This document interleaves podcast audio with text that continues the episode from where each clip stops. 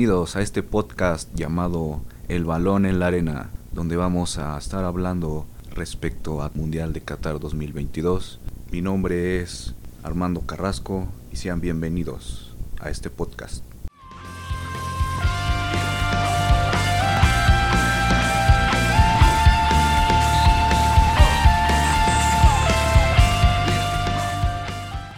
Sean bienvenidos nuevamente a este podcast. En este episodio vamos a estar hablando acerca de las grandes ausencias que va a tener este Mundial de Qatar y también las grandes figuras que van a estar disputándose este título. Así que vamos a comenzar por hablar de uno de los grandes jugadores que tiene la Liga de Inglaterra y que se quedó fuera de este mundial, que hace cuatro años sí pudo confirmar su participación con su selección nacional. Estoy hablando de Mohamed Salah, el futbolista egipcio que ha tenido muy buenas campañas recientemente y que llevó a su equipo, el Liverpool, a una final de la Champions League. Sin embargo, no pudo coronarse campeón de ese torneo. Lastimosamente no va a poder participar en esta Copa del Mundo otros grandes jugadores que acompañan a esta gran estrella y que no van a poder estar derrochando todo su talento en una de las competiciones más importantes del mundo del fútbol, pues son los jugadores de la selección de Italia, como Ciro Immobile, por ejemplo, el más grande goleador que tiene el equipo de la Lazio y también que ha quedado mucho a deber en la selección italiana, también tenemos el caso de Jorginho, que ha podido realizar muy buenas actuaciones en su equipo, el Chelsea, y que sin embargo con la selección italiana, a pesar de que ya ganó una euro, no pudo clasificar a una Copa del Mundo y la manera en la que el equipo en general cayó, pues también dejan mucho en qué pensar. Por otra parte, también Federico Chiesa, uno de los grandes elementos en el ataque y en la construcción de juego del equipo italiano, tampoco pudo abonar mucho a esta causa en el repechaje rumbo a la Copa del Mundo y pues mucho se puede hablar de que fue una gran decepción ver caer a la selección italiana, actual campeona de Europa, ante un equipo como Macedonia del Norte y de forma sorpresiva en los últimos minutos. Sin duda, una ausencia tan importante, ya de ocho años en total, resulta muy sorpresivo pero al mismo tiempo decepcionante. Otros proyectos que han demostrado un decaimiento progresivo y constante de un seleccionado han sido las selecciones tanto de Chile como de Colombia. Ambos equipos habían mantenido proyectos muy interesantes y fructíferos, sobre todo porque las generaciones de futbolistas que habían producido habían sido demasiado buenas y sin embargo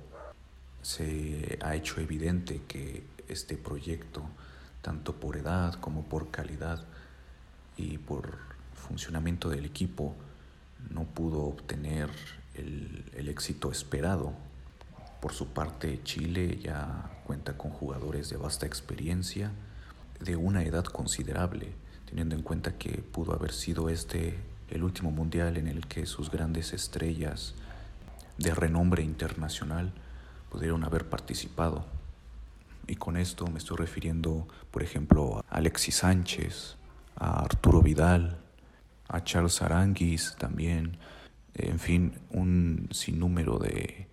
jugadores chilenos que durante mucho tiempo habían sido el constante empujón que necesitaba la selección chilena, que habían cosechado varios títulos a nivel Conmebol, pero que se han visto rebasados por selecciones como Ecuador, inclusive como Perú, y que han dejado también en el camino a una selección como Colombia, que también cuenta con sus grandes figuras ya veteranas, como es el caso de Guillermo Cuadrado o del mismo James Rodríguez. El deterioro de esta selección colombiana ha sorprendido a muchos, ya que jugadores como Davinson Sánchez o Jerry Mina, que se desempeñan en la defensa, demuestran gran calidad y nivel en sus respectivos equipos de la Premier League y aún así eh, no pudieron ser suficiente sustento para que esta selección colombiana por lo menos llegara a puestos de repechaje. Y no se diga de la gran capacidad ofensiva que cuentan con un hombre como Luis Díaz que presenta números muy interesantes y una participación increíble en su actual equipo, el Liverpool. A estas selecciones nacionales que han fracasado en su intento por llegar a la cita mundialista, se suma también un equipo que ha sido históricamente muy participativo y ha dado muchas sorpresas.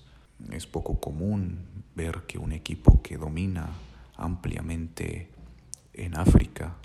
como es Nigeria, no haya podido clasificarse a una Copa del Mundo.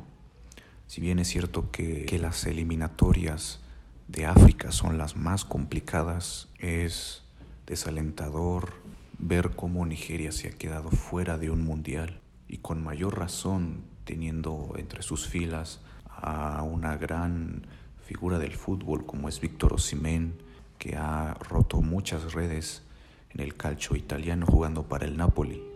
Y si bien se ha hablado mucho sobre estas sorpresivas ausencias que tendrá este Mundial de Qatar, la más importante y la más llamativa sin duda alguna es la de Italia, porque cuenta con muy buenos jugadores de renombre internacional que han cosechado títulos incluso a nivel europeo y que a pesar de todo no pudieron clasificarse ante un equipo como Macedonia del Norte. Mucho se ha estado especulando sobre qué medidas va a tomar la Serie A, la liga italiana, debido a todos estos numerosos fracasos. Esto se debe al decaimiento del nivel general de los jugadores italianos dentro de la misma liga italiana, porque se le ha dado primordial inversión a la compra de jugadores internacionales que provienen de otras ligas exóticas, como la de Serbia, la de Suiza, la de Bosnia, que otorgan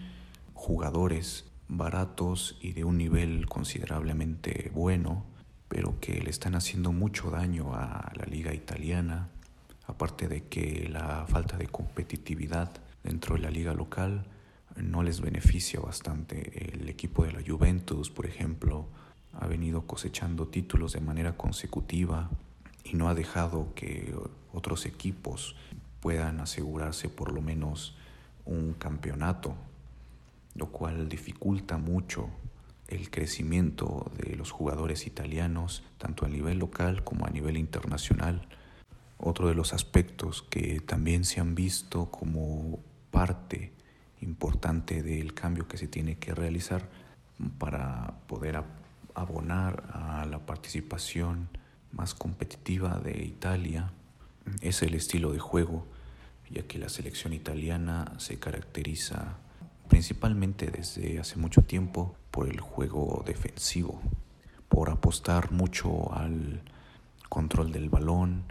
pero arriesgar poco, además de que la apuesta al contraataque estratégicamente los posiciona de una forma vulnerable dentro del campo de juego. Lamentablemente estas ausencias de equipos importantes, plagados de estrellas, otros que por su parte han llegado al cierre de ciertos ciclos generacionales, nos dejan con un sabor amargo, pero que al mismo tiempo nos abre la posibilidad a conocer diferentes estilos de juego y abre paso a nuevos jugadores que quieren mostrar todo su potencial.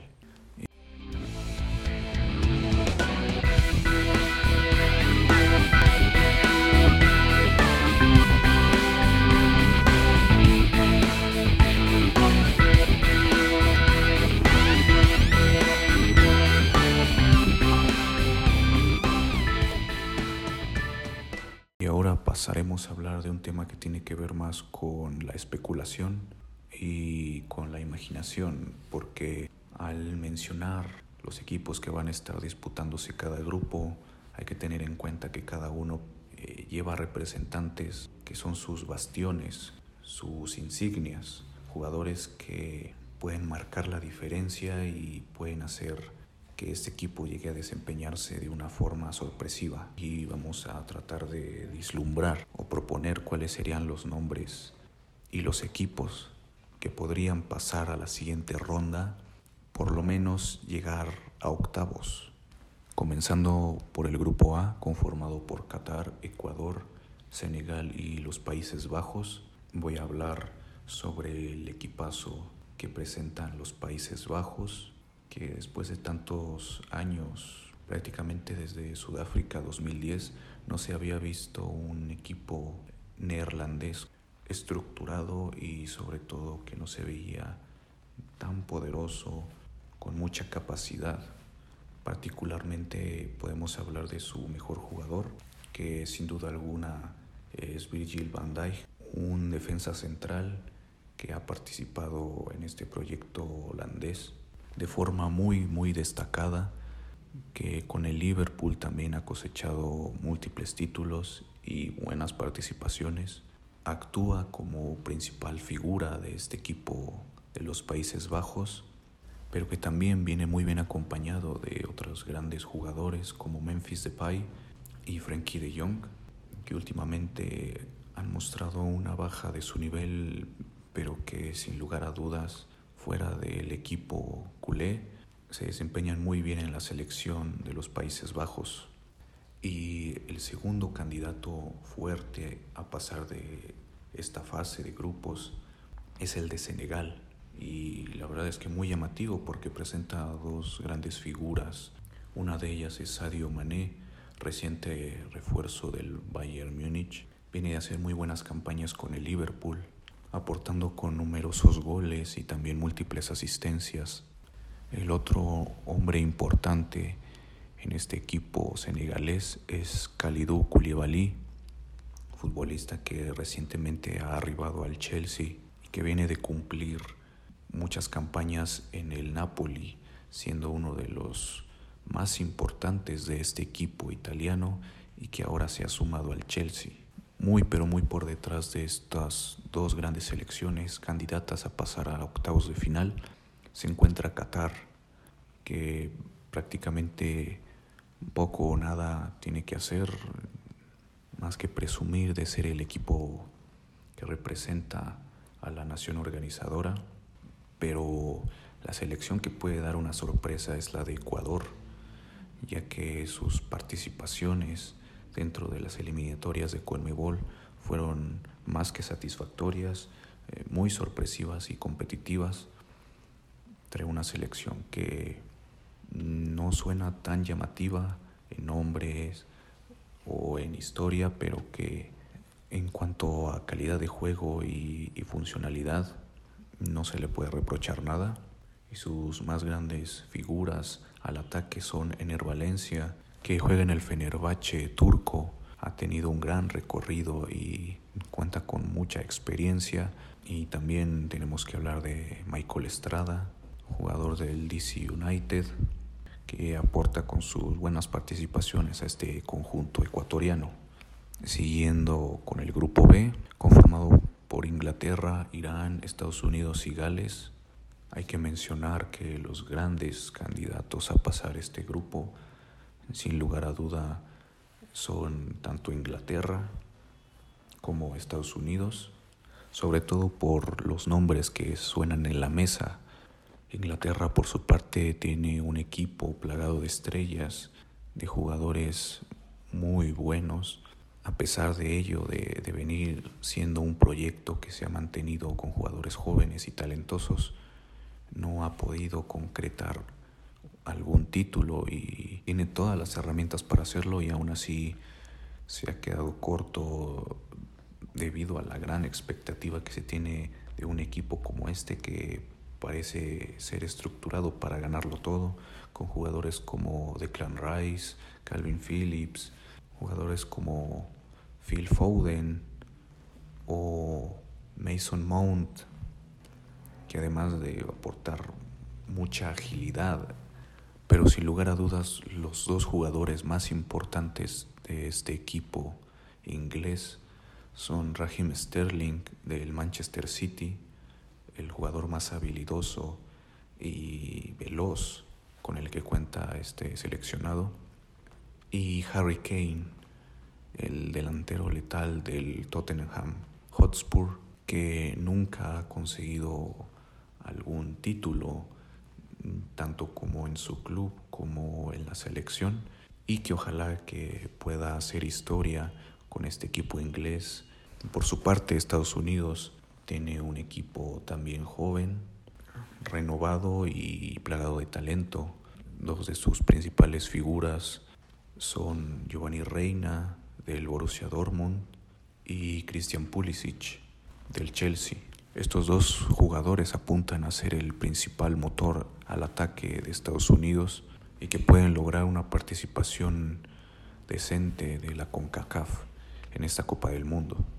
Un poco por detrás, pero pisándole los talones a Estados Unidos, se encuentra Gales, que como todos sabemos tiene a su más grande representante Gareth Bale jugando para Los Ángeles Fútbol Club y que va a disputar su primer y quizá único mundial como futbolista. Y teniendo esto en cuenta, se puede presumir que lo más seguro es que dé una de las participaciones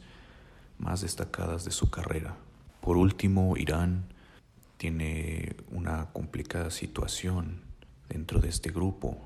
pues se prevé que por mucho pueda pelear por el tercer lugar, va a depositar todas sus esperanzas en su mejor jugador, su delantero Meditaremi, que juega actualmente en el Porto de Portugal y ojalá que pueda hacer que este grupo sea más competitivo de lo que parece. El grupo C nos debe interesar particularmente más, ya que es el grupo en el que se encuentra México, que comparte con Argentina, Arabia Saudita y Polonia. Comenzando por la selección mexicana, pues hay que decir lo más obvio, que sus grandes estrellas son el Chucky Lozano y el Tecatito Corona, acompañados por Raúl Jiménez. Este planteamiento en el ataque puede ser incluso reestructurado ya que hay numerosas dudas respecto a quién debe ser el delantero titular de esta selección, sobre todo por las últimas actuaciones de la selección mexicana, tanto a nivel competitivo como a nivel amistoso. Ahora, para hablar de los rivales de esta selección mexicana, hay que comenzar con el equipo que parece ser más accesible, como es Arabia Saudita, que no es que se caracterice precisamente por ser demasiado asertiva en la defensa. En algunas ocasiones se le complicó dentro de la clasificatoria en Asia y pues quizás su hombre más importante sea Samir Al-Dawsari, un futbolista que se desempeña dentro de su liga local, que juega como volante ofensivo, siendo él la más grande amenaza que va a presentar la selección mexicana. Polonia, por su parte, cuenta con buenos jugadores, pero uno en particular que es de clase mundial, como es Robert Lewandowski, recientemente anunciado como nuevo jugador del Barcelona y que ha tenido múltiples récords en Alemania jugando para el Bayern Múnich. Todo el mundo sabe que es un delantero letal, que no perdona y que va a darlo todo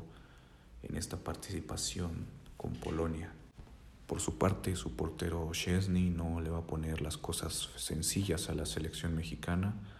sobre todo por la cantidad de experiencia y el buen nivel que atraviesa jugando en la Juventus. Y ahora vamos a hablar de una de las selecciones que no solo es candidata a llegar a últimas instancias, sino también incluso a ganar la Copa del Mundo, como Argentina. Trae un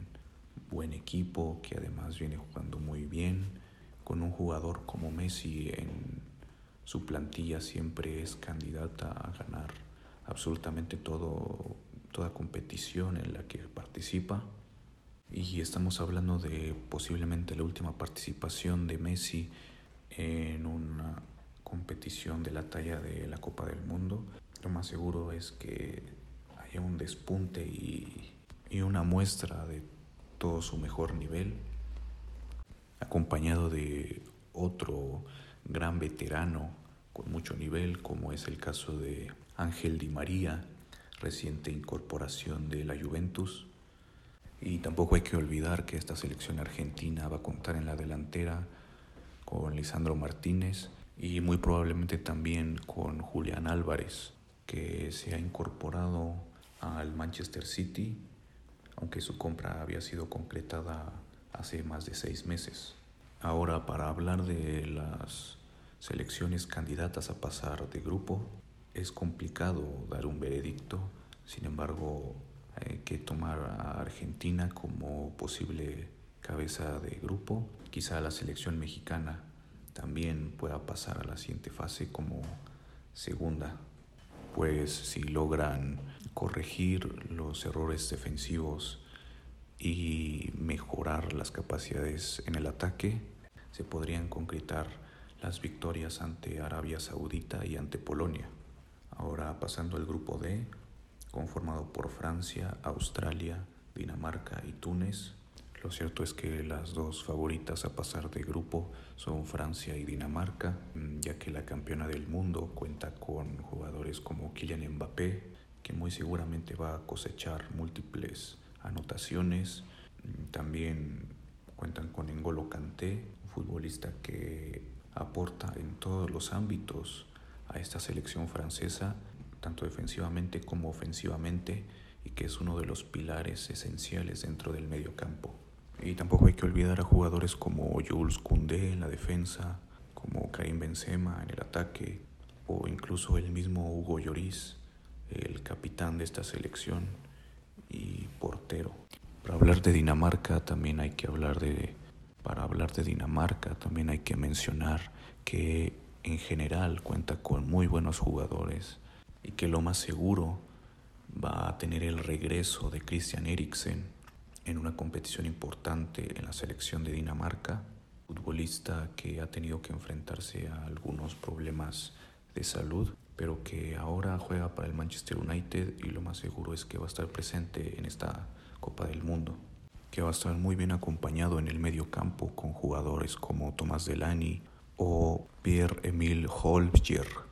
ambos jugadores muy importantes en sus equipos, el Sevilla y el Tottenham respectivamente, en la delantera va a tener a compañeros como Yusuf Pulsen, que juega para el Leipzig, o Kasper Dolberg, jugador más joven,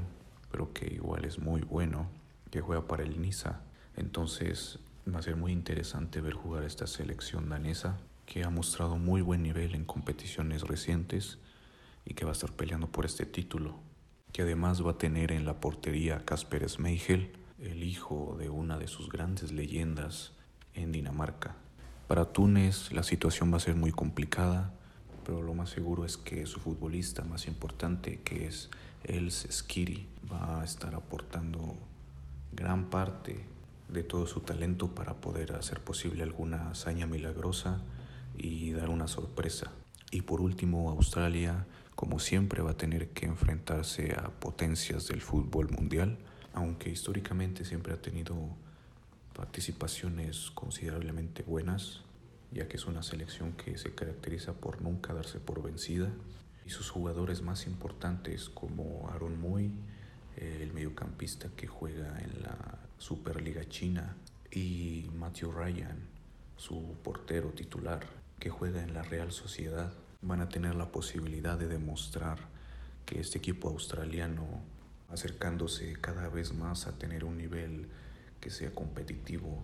en una Copa del Mundo. Una de sus muestras en la mejora de su nivel ha sido la participación reciente que tuvieron en contra de Perú para poder colarse dentro del Mundial y dejarlo a esta selección de Conmebol fuera en esta repesca. El grupo E, conformado por España, Costa Rica, Alemania y Japón, posiciona sin duda alguna a las dos selecciones europeas como favoritas a pasar en este grupo y también como favoritas a ganar incluso la Copa del Mundo, Pero primero hay que hablar de que Costa Rica, a pesar de que no presenta una plantilla muy llamativa y poderosa, sí cuenta con un jugador clave que ha podido brindar a Costa Rica anteriormente ya una de sus más importantes participaciones en una Copa del Mundo y ese es Keylor Navas, este portero experimentado y de gran nivel que en numerosas ocasiones ha sido infravalorado incluso por sus mismos equipos, va a querer demostrar de lo que es capaz y sobre todo de su gran nivel. Y Japón no se queda atrás, principalmente porque viene armado muy bien en el ataque con jugadores como Takefusa Kubo o Takumi Minamino, reciente refuerzo del Mónaco proveniente del Liverpool y acompañados por Daichi Kamada del Eintracht Frankfurt, reciente campeón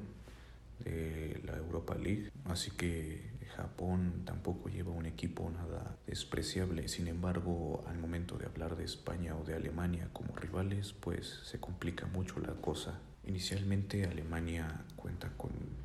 plantilla digna de un equipo que se puede coronar campeón del mundo sin ningún tipo de problema. Los jugadores León Goretzka y Joshua Kimmich, ambos del Bayern Múnich, parecen ser los jugadores más importantes de la selección alemana porque comandan y ordenan todo el medio campo, haciendo que sus pases clave y sus actuaciones en recuperación sean muy importantes. Y teniendo en cuenta que la experiencia de Manuel Neuer en la portería va a continuar reforzando esta selección, pues no cabe duda que el equipo alemán va a ser candidato a ganarlo absolutamente todo, sobre todo porque ya va a ser la última participación muy seguramente de este jugador y también la última participación de Thomas Müller y también quizá de Marco Royce. Así que va a ser muy interesante ver cómo esta selección va entrando de a poco en un cambio generacional que va dándole papeles cada vez más importantes, jugadores más jóvenes como Leroy Sané o Kai Havertz. Por otro lado, España tiene varios jugadores importantes dentro de sus filas, pero si hay que destacar algunos, tendremos que mencionar a Ferran Torres del Barcelona o a Mikel Oyarzábal de la Real Sociedad, ya que ambos jugadores son letales en la ofensiva del conjunto español y ni qué decir de su delantero Álvaro Morata. Y entonces por ahí una de las consagraciones más importantes puede ser la de Pedri, ya que ha participado con España en recientes ocasiones, siendo un jugador tan joven, su forma física puede sorprender. El grupo F conformado por Bélgica, Canadá, Marruecos y Croacia tiene el potencial para convertirse en uno de los grupos de la muerte, ya que aparentemente puede haber una igualdad de nivel, sobre todo entre las selecciones de Canadá y Marruecos. La selección de Croacia hay que recordar que viene de ser subcampeona del mundo, pero habiendo ya pasado cuatro años de aquel suceso, varios seleccionados croatas ya se encuentran en una edad considerablemente avanzada. Por ejemplo, Luka Modric, a pesar de seguir mostrando un gran nivel en el Real Madrid, ya no cuenta con la misma capacidad física que hace cuatro años. Y sucede lo mismo con varios futbolistas que formaban parte de ese seleccionado. La mayoría de aquellos jugadores que conformaban ese equipo subcampeón ya no se encuentran y varias de sus grandes figuras han llegado a ser reemplazadas por jugadores más jóvenes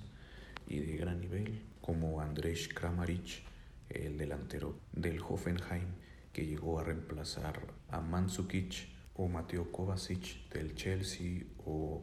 incluso Marcelo Brozovic del Inter de Milán, que han llegado a llenar el vacío que dejó Iván Rakitic. Por el lado contrario, si queremos hablar de Bélgica, hay que mencionar que la mayoría de sus grandes jugadores en la anterior participación mundialista están sufriendo una crisis en cuanto a su nivel en sus clubes, por ejemplo el caso de Romelu Lukaku, un delantero que en su momento fue anunciado como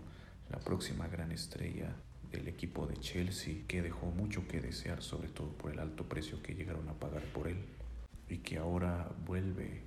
nuevamente al Inter de Milán, dejando tras de sí participaciones muy malas teniendo en cuenta la calidad que había presentado anteriormente Y ni qué hablar, por ejemplo, de Eden Hazard, que también en el Chelsea había mostrado muchas cualidades,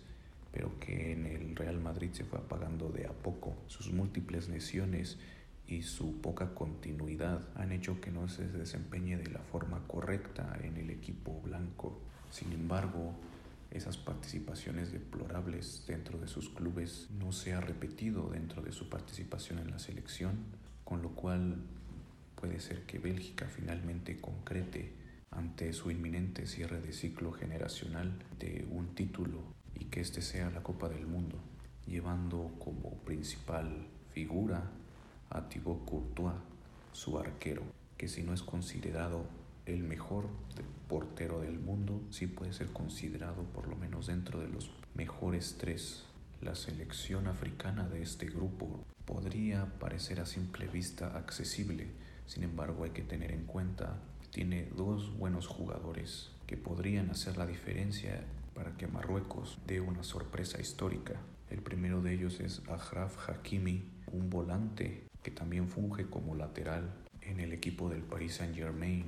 y el segundo es Hakim Ziyech, el delantero del Chelsea. La selección de CONCACAF, sin embargo, cuenta con uno de los mejores laterales izquierdos del mundo, como Alfonso Davis, un futbolista que ha sido pieza clave para que esta selección de Canadá destaque nuevamente y que además de su juventud y capacidad física cuenta con un nivel futbolístico muy muy elevado. Y en el terreno de juego va a ser apoyado por Jonathan David y por Atiba Hutchinson el jugador más veterano del equipo canadiense y que va a tener la posibilidad de que al margen de sus casi 40 años poder jugar una Copa del Mundo. Bélgica y Croacia parecen ser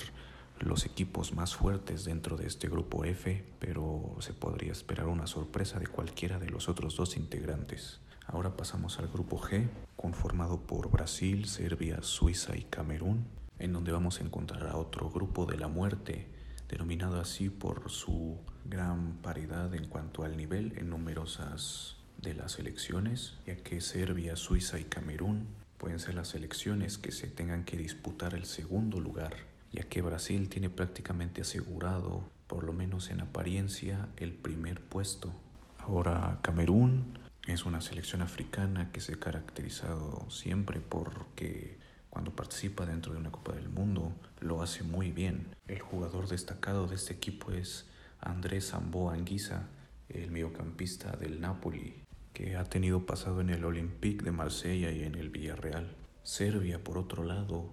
cuenta con un jugador muy importante, su delantero Dusan Blajovic, de 22 años, que juega para la Juventus. A pesar de su corta edad, ha demostrado tener una capacidad goleadora muy importante. Tanto así que ahora parece ser la gran figura de esta selección serbia, pero que va a estar compartiendo el estrellato con Milinkovic Savic, el mediocampista de la Lazio, que ha venido siendo uno de los jugadores más importantes en esta selección serbia en los últimos años. Y Suiza no se queda atrás, también tiene múltiples jugadores muy buenos, como por ejemplo Sherdan Shakiri, que recientemente ha llegado al Chicago Fire de la MLS, o Haris Seferovic, el delantero del Benfica. Los acompaña un gran portero como Jan Sommer del Borussia Mönchengladbach. Pero sin duda alguna el jugador más importante de este equipo suizo es Granit Xhaka, el medio centro del Arsenal, que va durante varios años siendo la gran figura de este equipo suizo. La disputa por el segundo puesto entre estas tres selecciones con sus respectivas figuras va a ser muy encarnizada teniendo en cuenta que Brasil presenta una plantilla digna de un campeón del mundo. Esto es así porque cuenta con jugadores de la talla de Neymar o de Vinicius Junior y Rodrigo, también importantes atacantes de este equipo brasileño, o por ejemplo Casemiro y Eder Militao aportan un poco más a la defensiva y todos estos últimos cuatro campeones recientes de la Champions League con el Real Madrid. Sin olvidar, por supuesto, que en la portería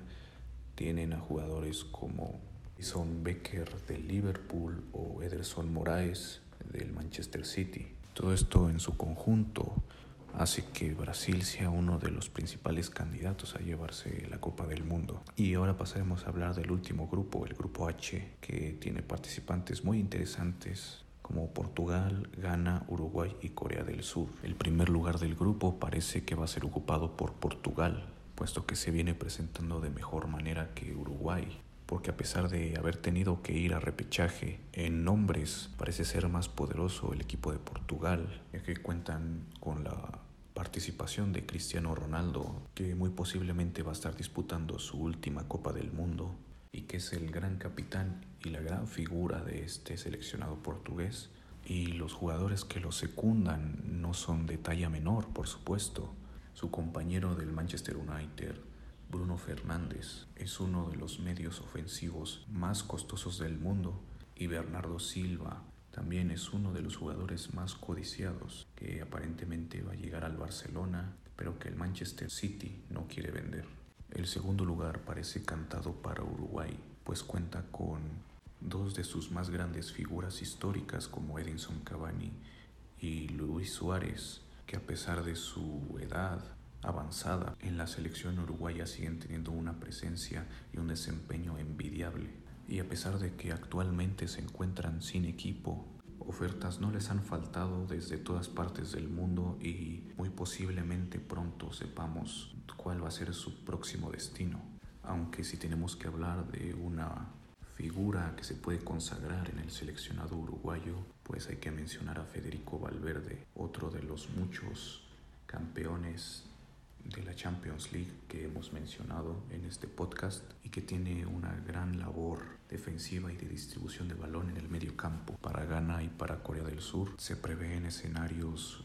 muy desfavorables, sin embargo cada uno cuenta con sus respectivas estrellas que de una u otra forma cambia el panorama por completo para sus equipos. Ghana cuenta con Tomás Partey, el mediocampista del Arsenal que se ha caracterizado por ser muy participativo en todas las funciones dentro del terreno de juego y Corea del Sur tiene a Heung-min Son, el volante ofensivo del Tottenham Hotspur, con un valor cercano a los 80 millones de euros y que en la Premier League y en su selección ha tenido participaciones más que destacadas. Así que queda abierta la posibilidad para una posible sorpresa de Corea del Sur o inclusive de Ghana en este grupo H.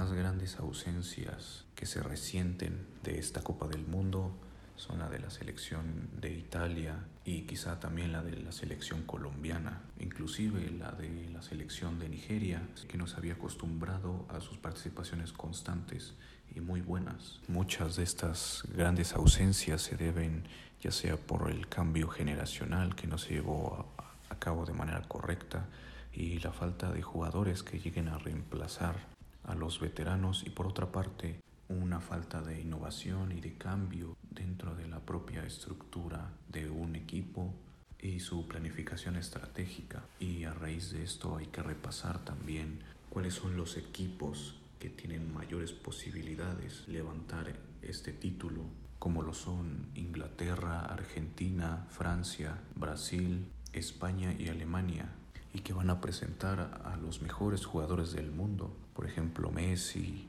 Neymar, Harry Kane o Kylian Mbappé, y estos son los jugadores que pueden hacer historia en esta Copa del Mundo.